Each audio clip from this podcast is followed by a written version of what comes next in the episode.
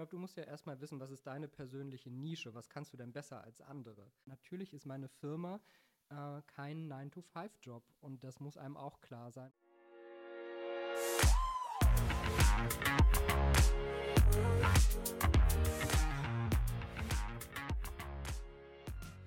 Willkommen bei der Extrameile, dem Podcast für Macher und Vordenker, die aktiv daran arbeiten, ihre Vision Wirklichkeit werden zu lassen und dabei Grenzen überwinden.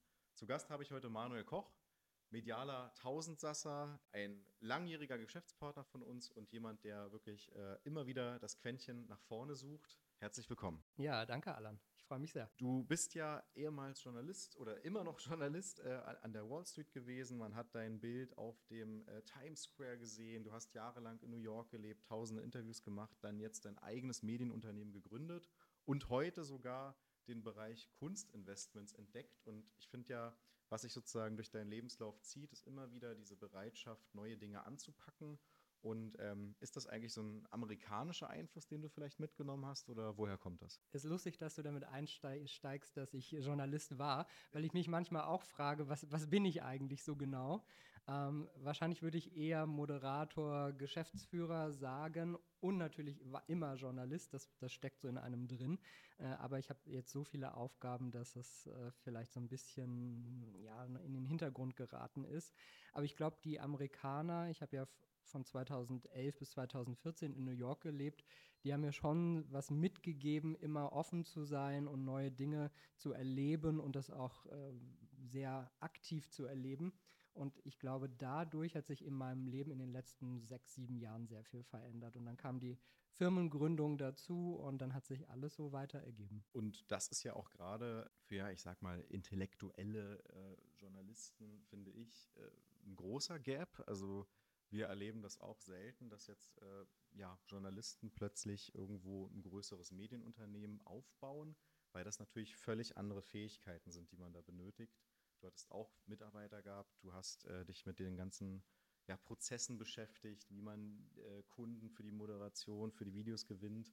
Und ähm, deswegen finde ich ja diesen Spagat so spannend, dass du eben auch diese beiden Seiten kennst und auch beherrschst. Was sind denn wenn ich jetzt sage, Mensch, ich habe jetzt schon viel zu lange für ein Medienhaus gearbeitet, ich fühle mich unterbezahlt, ich merke, es gibt Copywriter bei, bei LinkedIn, die verdienen mehr als ich. Was sind so Impulse oder auch Fähigkeiten, die man dann mitbringen müsste, von denen du sagst, Mensch, das hätte ich damals gerne noch früher gewusst, um sich dann zu etablieren? Also ich sehe viele Beispiele um mich herum, wo es auch nicht funktioniert hat. Deswegen würde ich sagen, man muss erstmal selber wissen, was man möchte. Und der Schritt bei mir, dann eine eigene Firma zu gründen, hat sich ja auch erstmal so Step by Step äh, herauskristallisiert. Ich habe erst Videos für andere produziert, dann haben die gesagt, können wir die nicht irgendwie veröffentlichen. Dann habe ich den YouTube-Kanal gegründet und jetzt mache ich YouTube jeden Tag, Montag bis Freitag gibt es ein Video. Und das hat sich natürlich erst mit den Jahren so herauskristallisiert. Wenn ich äh, so auf mich schaue, glaube ich, ist ein großer Vorteil, dass ich sehr organisiert bin und das sehr diszipliniert durchführe. Sonst könnte ich mein Unternehmen und so die Struktur, die ich habe mit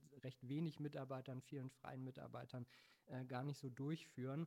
Also die Struktur, jeden Tag ein YouTube-Video auf die Beine zu stellen, nebenbei die Firma zu machen, die Steuer, die Rechnungen, Kundenakquise.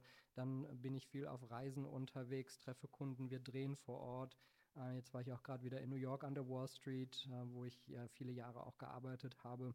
Und diese ganzen Sachen, also da muss man einfach so die ganze Zeit drin sein. Und natürlich ist meine Firma äh, kein 9-to-5-Job. Und das muss einem auch klar sein. Wenn man es einfach haben will, ist es wahrscheinlich nicht der richtige Weg, sondern ich bin 24-7 in meinem Unternehmen eingebunden. Und das mag ich aber auch. Auf der anderen Seite ist es dann wieder schwierig, wenn wir mit dem Stichwort Work-Life-Balance irgendwie spielen wollen. Äh, wo finde ich dann für mich mal die Ruhe? Und letzte Woche ging mein Instagram mal zwei Tage nicht und es war eine Entspannung, sage ich dir. Äh, und ich war auch gar nicht irgendwie zittrig, weil ich manchmal denke, man, man kommt gar nicht mehr ohne aus. Äh, aber es hat mir auch mal ganz gut getan. In New York konnte ich gerade mal so ein bisschen dem normalen Alltag entfliehen und da bin ich, glaube ich, auch gerade wieder so ein bisschen geerdet und ruhiger geworden. Sehr gut. Das heißt aber quasi diese Vorstellung, ich sitze im WeWork-Café und ja, kreiere meine Vision, wie mein Leben aussieht und organisatorisches, das kann warten, das geht eben genau nicht, sondern da habe ich herausgehört, du hast da quasi eine, eine, gewisse Hartnäckigkeit auch gehabt, die Aufgaben alle strukturiert abzuarbeiten, die eben dazugehören Und das war am Ende mit ein Erfolgsrezept. Ich glaube, du musst ja erstmal wissen, was ist deine persönliche Nische, was kannst du denn besser als andere?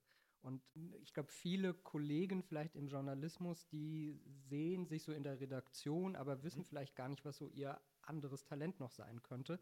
Bei mir war das ja dann relativ schnell klar. Ich äh, war Moderator beim Fernsehen und habe dann den Schritt zu YouTube praktisch rüber geschafft. Äh, also es habe ich mein Talent praktisch in eigene Hand genommen und dann in meinen YouTube-Kanal gesteckt in der Hinsicht war das schon irgendwie klar, dass ich da was kann, was vielleicht nicht jeder möchte und so gut kann. Ähm, also in der Hinsicht einfach das, was ich aus Leidenschaft mache, äh, was ich beruflich vorher gemacht habe, dann nochmal weiterentwickelt für die eigenen Kanäle. Also du meinst tatsächlich die Transition von TV zu einfach YouTube, das war mit äh, ein wichtiger Faktor. Das klingt ja so banal, gerade jetzt heute. Ich meine, das war vor zehn Jahren wahrscheinlich. Aber man muss ja sagen, äh, die meisten Kollegen haben oft keine Followerschaft. Und du musst es ja schaffen, äh, vielleicht eine eigene Marke zu werden oder deine, deine Kanäle zu nutzen. Und wenn ich sehe, wie, wie viele tolle Kollegen es gibt, die grandiose Artikel schreiben, aber die haben nicht mal ein LinkedIn-Profil. Mhm und äh, die kann man googeln und findet man einen schönen Artikel auf einer guten Webseite. Ja. Äh, aber man sieht keine Videos, du findest nichts bei Instagram, vor allen Dingen kein LinkedIn oft. Und ich bin auch überrascht, wie viele junge Kollegen da auch nicht so viel dran arbeiten. Mhm, verstehe ich. Also sprich, die Sichtbarkeit generell zu stärken, ist auch eine Basisarbeit, die man davor, danach währenddessen schon immer tätigen sollte. Und es erhöht total deinen Marktwert. Also wenn du irgendwie weiterkommen willst und vielleicht auch mal an ein anderes Unternehmen gehen willst, mehr verdienen willst, glaube ich, schaffst du das nicht ohne diese eigene Marke, ohne diese eigene Followerschaft. Das klingt ja jetzt eigentlich doch ganz leicht. Ich meine, wir leben ja auch in einem Zeitalter, wo quasi gefühlt jeder Dritte auch mit Influencer Relations mit 18, 19 gerne auch tausende Euro verdienen will. Sagst du, das ist möglich oder äh, gerät da die Generation Z quasi an ihre Grenzen? Äh, jetzt, jetzt wird es kompliziert. Also äh, Generation Z finde ich äh, schon schwierig. Äh, es gibt sicher ganz viele begabte junge Leute, das will ich gar nicht sagen. Und inhaltliche Einflüsse ist super gut, da irgendwelche, in irgendwelche konservativen Strukturen einfließen zu lassen. Aber ich habe manchmal das Gefühl, dass die sich das äh, sehr, sehr einfach machen. Und gerade so, wenn wir auf die neue Arbeitswelt schauen, also ich habe mit einigen jungen Leuten zusammengearbeitet, auch weil ich nie den Anschluss verlieren will und das immer probieren will. Unterm Strich ist meine Erfahrung eigentlich schlecht gewesen, ha. weil dann das, was ich gesagt habe mit Zuverlässigkeit, Disziplin, Organisation, das war meistens nicht so gut. Und auch in der Kommunikation äh, kann ich auch keinem 18-Jährigen vielleicht verübeln, der noch nicht für einen Konzern gearbeitet hat wussten die oft nicht, wie sie mit einem Kunden kommunizieren sollen. Mhm. Ganz abgesehen davon, dass in Rechnungen irgendwelche Fehler waren, also grundsätzliche Dinge gefehlt haben, wo man dann auch nochmal erklären musste, wie eine Rechnung geschrieben wird und so weiter. Ähm, deswegen ja, ist so ein bisschen schwierig. Ich, ich sehe viele junge Influencer, die so mal vielleicht bei Instagram angefangen haben, dann drehen die Videos, dann denken die, die könnten die besten Videos so produzieren und unterm Strich würde ich sagen, kochen auch nur alle mit Wasser und ein 50-jähriger Kameramann kann das genauso gut wie ein 18-jähriger. Mhm. Also sprich, da, da ist eine gewisse Hochmut der, der Generation Z mit dabei und ähm, sie kommen auch ne, genau diesen, ja, vielleicht banaleren Themen nicht gut genug nach. Sagst du denn, das hat auch mal, das wird auch mal einen Impact haben und viele von denen werden, wenn es wirklich darauf ankommt, irgendwie, ja, weiß nicht, Probleme in der echten Arbeitswelt bekommen? Oder was ist deine Prognose? Mir wird oft vermittelt, dass man ja möglichst äh, am besten eine Zwei- oder Drei-Tageswoche haben möchte. Also äh, ich glaube, wenn den Leuten klar ist, dass es wirklich äh, um harte Arbeit auch geht, weil sonst schaffst du das nicht. Und wenn ich sehe, wie viel Arbeit oft bei mir rumliegt, äh, dann würde ich das nicht schaffen, wenn ich nur irgendwie zwei, dreimal in der Woche was machen würde. Also man muss ja wirklich immer am Ball sein. Mhm. Und wenn man die Bereitschaft hat, dann ist das Alter, glaube ich, auch egal. Und ich sehe auch viele, die was reißen wollen, äh, gerade so in der Finanzwelt. Aber das sind dann nochmal wieder, Medien und Finanzen sind nochmal wieder zwei unterschiedliche Paare. Aber das heißt ja eigentlich, diese auch vielleicht Glorifizierung in den sozialen Medien, die trägt ja vielleicht genau dazu bei, dass eben ja, der Weg als einfacher angesehen wird, als er ist. Ne? Das glaube ich schon. Und ich meine, wenn man irgendeinen 18-Jährigen von einem Ferrari mit einer fetten Rolex sieht, dann suggeriert das natürlich, dass man das easy schaffen kann und jeder irgendwie Influencer schaffen äh, sein kann. Unterm Strich schaffen es die wenigsten, wie in allen Branchen. Und äh, abgesehen davon, dass dann so viel Scam noch dabei ist und man äh, sich nicht irgendwie von schönen Bildern leiten lassen sollte. Mhm. Also in der Hinsicht wäre meine Botschaft einfach, in dem, wo man ein Talent hat, äh, hart daran zu arbeiten, dass man diese Nische irgendwie ausbaut und vielleicht bei einer Firma erstmal anfängt und dann sein eigenes Ding irgendwann auch machen könnte. Aber ich finde, es, es muss nicht jeder eine eigene Firma gründen. Auch diesen Trend irgendwie, jeder muss was gründen und sich zu verwirklichen. Ich glaube, das äh, ist auch so ein Social-Media-Ding, was uns da so vorgestellt wird. Also wahrscheinlich ist es wie bei jedem Startup, eins von zehn wird am Ende vielleicht erfolgreich. Ähm, okay, dann könnte ich auch äh, damit leben am Ende, glaube ich. Ja. Mal umgekehrt, wie würdest du denn jetzt neu anfangen, wenn du 18 wärst? Oh, das habe ich mich öfter gefragt, ob ich auch nochmal in den Journalismus gehen würde. Und die Antwort wäre wahrscheinlich nein. Ich finde es immer schwieriger. Also zum einen, die Bezahlung wird immer schlechter. Als ich vor zwölf Jahren angefangen habe, hat man, glaube ich, bessere Einstiegsgehälter gehabt als heute. Warum? Weil sich die Redaktionen oft an Online-Redakteuren orientieren, die tendenziell schlechter verdienen als ein Fernsehjournalist vor zehn oder noch 20 Jahren, waren noch ganz andere Zeiten, würde ich sagen. Äh, also die guten Zeiten, wo ein Fernsehjournalist wirklich sehr gut verdienen konnte, die sind vorbei, weil heute muss man einfach alles machen. Da ist man dann der Online-Redakteur, der noch ein Video schneidet, der das vielleicht noch vertont und das alles für einen Stundenlohn, der sehr durchschnittlich ist. Äh, also in der Hinsicht würde ich mir selber wahrscheinlich raten, mach das nur, wenn du wirklich deine Leidenschaft darin siehst und aber auch eine, eine Möglichkeit siehst, anders zu sein vielleicht als andere nach einer gewissen Zeit, wenn du dich gefunden hast. Äh, ich weiß gar nicht, was ich sonst machen würde. Heute ist ja die Finanzwelt sehr stark auch ähm, mein Thema. Da wüsste ich nicht, ob das so mein Ding gewesen wäre. Vielleicht hätte ich noch was ganz anderes gemacht. Was du ja gerade machst, ist ja mit dem Bundespräsidenten AD sprechen. Kannst du uns da noch mal mehr zu erzählen? Also ich versuche ja immer meine Leidenschaften auch zu verwirklichen und ich wollte immer gerne eine größere Talkshow auch haben.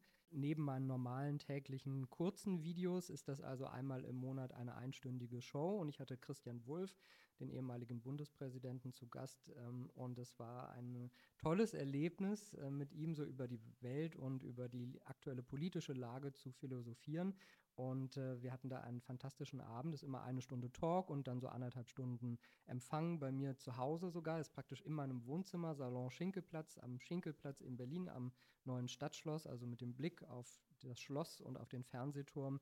Und äh, das ist so meine Verwirklichung und ich mache das einfach selber. Ich verdiene mit der Sache überhaupt kein Geld äh, und habe mir am Anfang auch gar nicht so vorgestellt, wie viel Aufmerksamkeit das so bringt, aber tatsächlich so vom PR-Marketing-Faktor, ohne dass ich das bewusst jetzt so geschoben habe, ist es total mega und ich werde so oft darauf angesprochen von Kollegen, von Kunden, von äh, Leuten, die ich so treffe. Also das ist äh, eine, eine schöne Sache.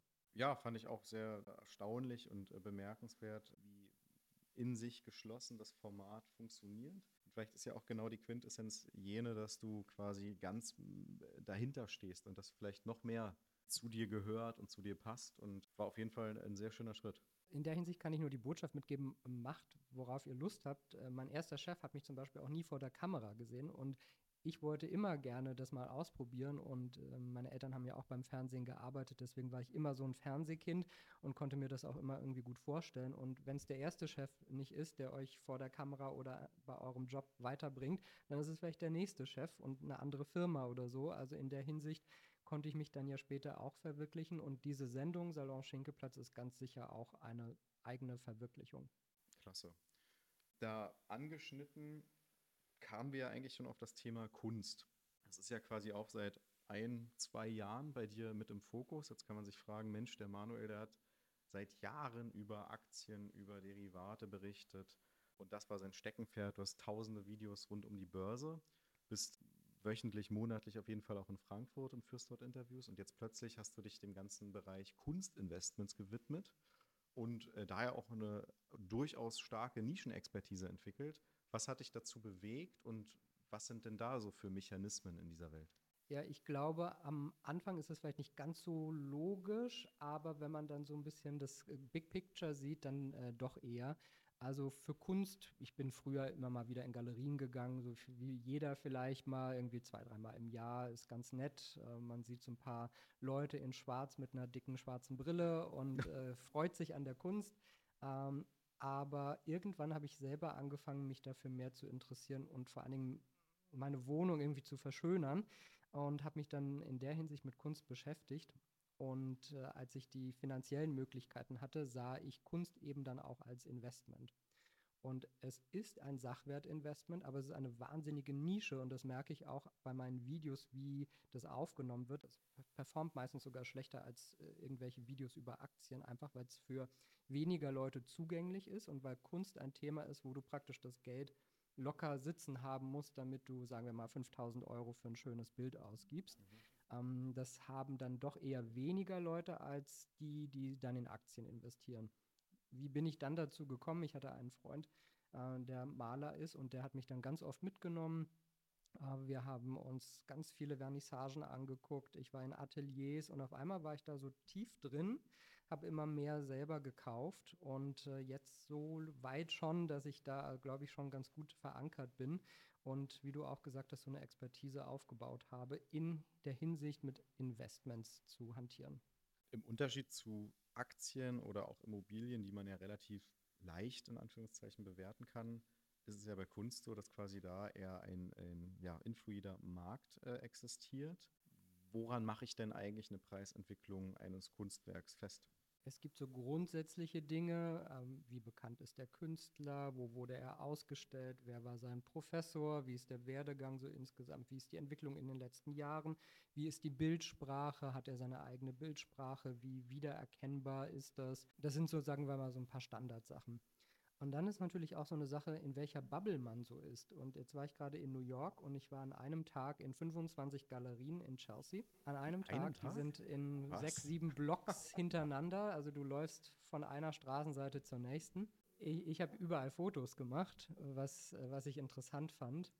Und da ist mir wieder aufgefallen, von denen kannte ich fast wieder keinen Künstler. Und dann kommt man sich so vor, als ob man ein totaler Anfänger wäre. Also von bei 25 Galerien kannte ich vielleicht dann, und sagen wir mal, bei jeder Galerie waren drei, vier verschiedene Künstler, also über 100. Und davon kannte ich nicht mal ein Zehntel. Und hier in Berlin ist man jetzt so in dieser Welt drin, da kennt man fast alle wieder oder kommen immer mal ein paar neue dazu. In der Hinsicht, glaube ich, ist das einfach ein Markt, auch ohne Boden. Es sind so viele Künstler da und auch im Kunstmarkt wird nur ungefähr ein Zehntel äh, ähm, profitabel sein, beziehungsweise ein Zehntel der Künstler verdient damit richtig Geld. Und so richtig erfolgreich ist dann wiederum wahrscheinlich nur ein Prozent und die Stars sind 0,1 Prozent. Mein Steckenpferd sind ja auch so ein bisschen junge Künstler. Also ich habe, sagen wir mal, die alten renommierten Hasen, äh, die sind natürlich teuer. Und dann habe ich auch die jungen Künstler, die noch an der Uni sind. Und ich gehe ganz bewusst in äh, Universitäten, schaue mir die jungen Künstler an. Der Rundgang zum Beispiel in Berlin an der UDK und an der Kunsthochschule Weißensee kommt Ende Juli. Äh, und da bin ich wieder unterwegs und ich habe da schon vier junge Künstler auch gekauft und so für mich entdeckt. Und ich verfolge die immer erst bei Instagram und warte bestimmt so ein halbes Jahr, guck mir an, was die so machen, was die posten. Und dann habe ich von denen eben auch was gekauft. Der eine hat jetzt ein Jahr später seine erste Ausstellung in LA gehabt, hat alles verkauft. Der nächste hat jetzt bald eine Ausstellung in Stuttgart, seine erste große Ausstellung. Ein dritter ähm, präsentiert jetzt tolle Sachen auch auf dem Rundgang. Also in der Hinsicht, glaube ich, hatte ich schon ein gutes Händchen, weil auch bei denen hat sich der Preis jetzt schon verdoppelt und verdreifacht, aber natürlich noch auf einem sehr einfachen Niveau. Aber wir sprechen jetzt so über Preise. Für mich ist der erste Aspekt, ich mag den Künstler bzw. seine mhm. Kunst und sehe etwas darin. Und ansonsten ja, würde ich, ich das glaube, nicht kaufen. Das ist ja auch im Grunde genommen ein Sachwert, der ja inhärent einen richtigen Spaßfaktor hat. Weil selbst Gold äh, wird man sich ja jetzt nicht den, den Goldklumpen irgendwo auf den Tisch legen oder das ist jetzt auch nicht so toll anzusehen, es sei denn, es ist Schmuck. Aber ein Kunstwerk, wie du sagst, das hat ja wirklich auch einen, wie soll ich sagen, eine, eine mentale Rendite, wenn man so möchte. Und ähm, dann ist es ja ein Win-Win, wenn, wenn man eben dafür das entsprechende Kleingeld übrig hat und sogar in einen investiert, der tendenziell eher steigen wird. Ja, absolut. Und für mich ist das eine wahnsinnige Freude, wenn ich durch meine Wohnung gehe, die wie so eine kleine Galerie jetzt schon ist. Also alles so auf Augenhöhe ist praktisch dicht gehängt. Jetzt gehe ich nach oben, Gott sei Dank ist da noch ein bisschen Platz, aber es ist einfach ein, eine Freude für mich. Und als ich jetzt drei Wochen in New York war und meine Kunst nicht um mich herum war, äh, fehlte da irgendwas. Also mir die Sachen anzuschauen und selbst wenn ich nur auf der Couch abends sitze und so hochgucke und mich erfreue, dass die Sachen da sind. Das ist die erste Rendite für mich, die Freude. Die zweite Rendite ist natürlich, wenn die Preise vielleicht auch steigen. Hm. Mein Vater war ja selber Künstler und äh, hat auch viele, viele Bilder gehabt. Also was mir immer in Erinnerung blieb, also so groß bekannt wurde er nicht, ne? Immer wieder, wenn er mit Galerien gesprochen hat, die irgendwo äh, Preisvorstellungen hatten, die er nicht mochte, dann war er total erbost und hat, hatte dann Widerstand, den ich sonst fast nie gesehen habe. und im Nachhinein denke ich mir natürlich auch, Mensch, hättest du mal mehr Marketing gemacht und dich ums Netzwerk und Co. gekümmert. Und ich glaube, das ist auch ein Bereich, ne, an dem viele Künstler strugglen, die vielleicht da total in dem aufgehen, was sie machen mit ihren Händen und auch diese Intention haben, ich muss nur besser werden, aber eigentlich geht es ja dann gar nicht mehr darum, sondern es geht darum, die richtigen Kontakte zu den Galeristen zu haben, zu den Influencern in Anführungszeichen oder vielleicht auch einen besonderen, eine besondere Note, die sonst keiner kennt oder, oder was sind so deine Erfahrungswerte in dem Sinne? Also Marketing ist super wichtig, gerade heutzutage. Du kannst mit deinem eigenen Werk, glaube ich, so viele Leute erreichen, wenn du das geschickt anstellst. Wenn du nur in deinem Atelier sitzt und denkst, du hast jetzt heute wieder was Schönes gemalt, aber die Welt sieht es nicht, dann wird das ja auch nicht rauskommen. Ich habe viele Künstler, die mir schreiben und sagen, wie finde ich denn eine Galerie und wie, wie werden dann die Leute auf meine Sachen aufmerksam? Und da merke ich oft, dass die den Kunstmarkt gar nicht so verstanden haben also da muss man auch vielleicht noch ein bisschen äh, Aufklärungsarbeit leisten bei den Künstlern selbst, weil es ein Markt ist, wie Finanzmarkt, es ist auch ein Kunstmarkt und dieses Business dahinter, das ist eben nicht nur, ich mal was Schönes und stelle es aus. Ist das wirklich nur Unwissenheit oder ist es nicht auch eine gewisse Skepsis oder, ähm, wie soll ich sagen, gewisser Widerstand, auch sich mit diesem Markt zu beschäftigen, der ja das Gegenteil von der luftigen Kunst ist? Ich glaube, es ist beides. Wenn du aber dann wirklich den Schritt gehen willst, dass du professioneller Künstler sein willst, der nur von seiner Kunst lebt, dann musst du diesen Marketing-Aspekt absolut mitdenken. Und es gibt ja auch junge Künstlerbeispiele, äh, der Leon Löwentraut zum Beispiel, den man kann ihn finden, wie man will. Marketingtechnisch macht er bestimmt sehr viel richtig und verkauft seine Bilder da wie geschnitten Brot und die gehen weg und auch erhält auch die Preise. In der Hinsicht muss man sagen, Hochachtung. Mhm. Ist vielleicht nicht mein persönlicher Geschmack, aber das ist ja egal, ist ja bei vielen Sachen so. Was würdest du denn jungen Künstlern sagen, die aus deiner Sicht tolle Werke fabrizieren, aber gar nicht den Mut haben, nach außen zu gehen oder sagen, Mensch, Manuel, pff, das, das, ich bin nicht so ein Marketing-Typ, das traue ich mir nicht zu.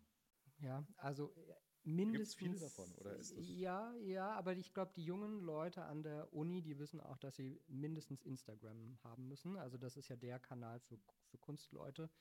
Instagram und da musst du auch regelmäßig was machen. Ich sehe, dass viele relativ wenig posten und dann, mhm. man will ja irgendwas sehen aus dem Atelier, wie gemalt wird, die neuesten Werke vielleicht oder mal immer wieder was. Äh, da passiert ganz häufig zu wenig. Mhm.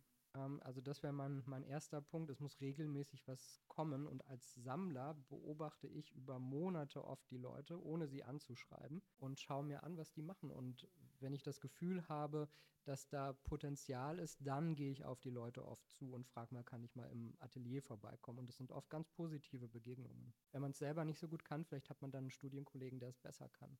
Was war eine besondere Begegnung, die dir in Erinnerung geblieben ist, als du einen Künstler dann tatsächlich besucht hattest? Also es ist schon mal interessant, wenn du da reinkommst und dann diese ganzen Düfte von irgendwelchen Farben und Mittelchen und allem. Bei deinem Papa weißt du das ja dann. Also das ist schon mal spannend und dann dieses Chaos, was normalerweise herrscht. Also wirklich komplettes Chaos. Und die teilen sich ja oft zu viert so einen großen Raum äh, und jeder hat da noch irgendwelche Pfandflaschen, Pizzakartons, dreckige Pinsel, alles ist bunt und bespritzt.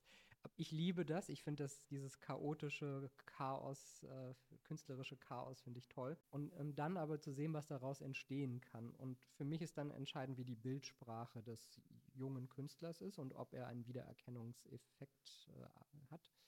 Und in der Hinsicht habe ich schon so ein paar Leute jetzt getroffen, in Berlin vor allen Dingen, wo ich für mich Potenzial sehe, wo ich mich angesprochen fühle, ob die in 10, 20 Jahren das noch machen, das weiß man ja heute auch nicht. Ist auch wie so eine Art Start-up. Einer von zehn wird da vielleicht dranbleiben, vielleicht sogar weniger als das. Äh, man weiß nie, dann heiratet einer, geht nach Australien, malt nie wieder und dann ist dein Bild praktisch auch wertlos, äh, wenn nie wieder was hinterherkommt. Äh, das weiß man alles nicht und das ist so früh in dieser Entwicklung. Aber wie gesagt, ich bin happy, dass ich die Bilder von den jungen Leuten habe und freue mich, wenn die weiter ihren Weg gehen.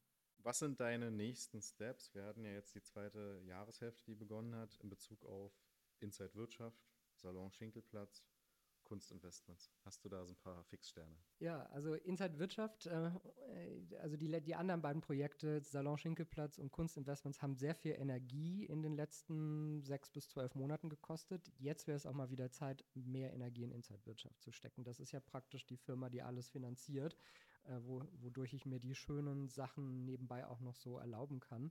Das heißt, äh, momentan schaue ich gerade, wie ich Inside Wirtschaft im zweiten Halbjahr oder die nächsten Monate aufstelle. Ich spreche gerade mit möglichen neuen Kunden, wie wir da weitergehen. Also das wäre so der nächste Step, Inside Wirtschaft weiter wiederzubringen und zu überlegen, was man alles so machen könnte. Grundsätzlich bin ich da aber gut aufgestellt mit der Börse Frankfurt, meinem Studio in Berlin und immer mal wieder in New York an der Wall Street, was für die Kunden dann immer ein mega Highlight ist. Und dann geht es darum, weiter interessante Gäste für Salon Schinkelplatz zu finden. Äh, ich bin jetzt gerade wieder mit einigen im Gespräch. Wir schauen nach Terminen, also es kommen auch da wieder gute neue Gäste und dann das Kunstinvestment weiterzuführen. Und ich hoffe, dass ich da vielleicht mehr Leuten noch die Augen öffnen kann, dass man wenn man 20.000 Euro übrig hat, nicht unbedingt alles in den Aktienmarkt stecken muss oder alles in Gold oder so, dass man auch bei Kunst wirklich eine Freude haben kann. Und wenn ich jetzt Unternehmer bin oder auch Kunstinteressierter und sage, Mensch, das hört sich spannend an, ich möchte äh, auch gerne mal bei Inside Wirtschaft sein, beziehungsweise deinen Rat auch als Kunstexperten haben, ähm, was muss ich da an Infos für dich mitbringen? Was, soll, was brauchst du im Vorhinein äh, von demjenigen sozusagen zu wissen? Also ich biete so eine Art äh, Kunstconsulting an und ich glaube, es ist so individuell, also äh, wie man ja auch, wenn jemand Geld investieren will am Aktienmarkt, checkt, welches, welche Risikobereitschaft er hat, welche äh, persönlichen Pläne, Family, Kinder und so weiter, was da alles hintersteckt. So ähnlich ist es auch am Kunstmarkt und ich glaube, dass für die meisten Leute interessante Künstler da draußen stecken. Äh, ich sehr viele davon kenne und das ganz gut vermitteln könnte. In der Hinsicht muss man aber sehr individuell gucken, wie der Geschmack von jedem so einzeln ist. Wunderbar. Und natürlich äh, immer seiner äh, Ambition, seiner Mission treu bleiben. Ich denke, das war ein wichtiger Punkt bei dir. Ja. Sowieso irgendwie so authentisch bleiben, zuverlässig sein, äh, seine Linie da durchziehen das hat mich sehr weit gebracht. Plus gut kommunizieren, äh, wo ich in New York auch noch mal so ein bisschen was gelernt hatte in meiner Zeit da. Und positive zu kommunizieren, das finde ich auch sehr wichtig. Äh, und dann kann, kommt man, glaube ich, ganz gut voran. Das ist doch ein Wort. Vielen herzlichen Dank, Manuel Koch. Danke dir, Alan.